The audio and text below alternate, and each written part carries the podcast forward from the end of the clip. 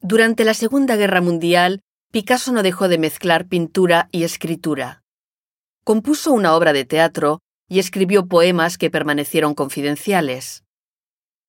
En 1941 escribió, en solamente tres días, la obra El deseo atrapado por la cola. Se leyó por primera vez en marzo de 1944 y Albert Camus se encargó de la puesta en escena. El estilo de esta obra es bastante desconcertante. En ocasiones, Picasso utilizó el procedimiento de la escritura automática apreciada por los surrealistas y el texto muy rara vez hace referencia a la pintura.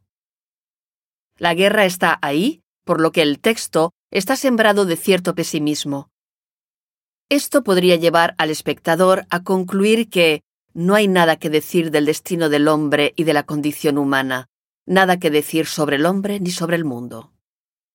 Cabe mencionar que el Museo del Ejército de París programa representaciones de esta obra, El deseo atrapado por la cola, durante todo el tiempo de la exposición en la sala Turenne, en la planta baja de este ala del edificio.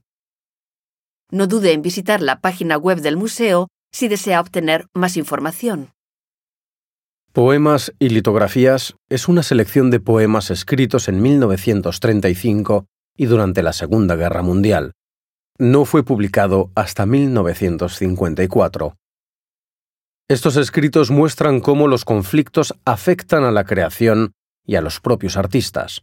En efecto, durante la Segunda Guerra Mundial, muchos de ellos deseaban testimoniar, pero para poder hacerlo, debían dar prueba de imaginación para evitar la censura. Utilizaban así cualquier medio y soporte para sensibilizar, hacer llegar o promover una idea o simplemente comunicarse. En estos textos volvemos a encontrar temas recurrentes de la obra de Picasso durante la ocupación, la comida, las carencias, el sufrimiento, la humillación, lo que demuestra, una vez más, las preocupaciones del artista en aquel periodo de escasez. Picasso adoptó un estilo muy personal, adaptando incluso la sintaxis.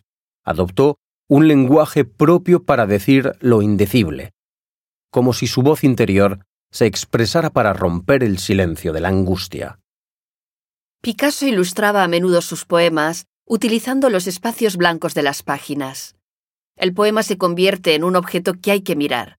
El artista lograba así acentuar la dimensión plástica de la caligrafía y la hoja, la escritura se convierte de esta manera en una obra de pleno derecho.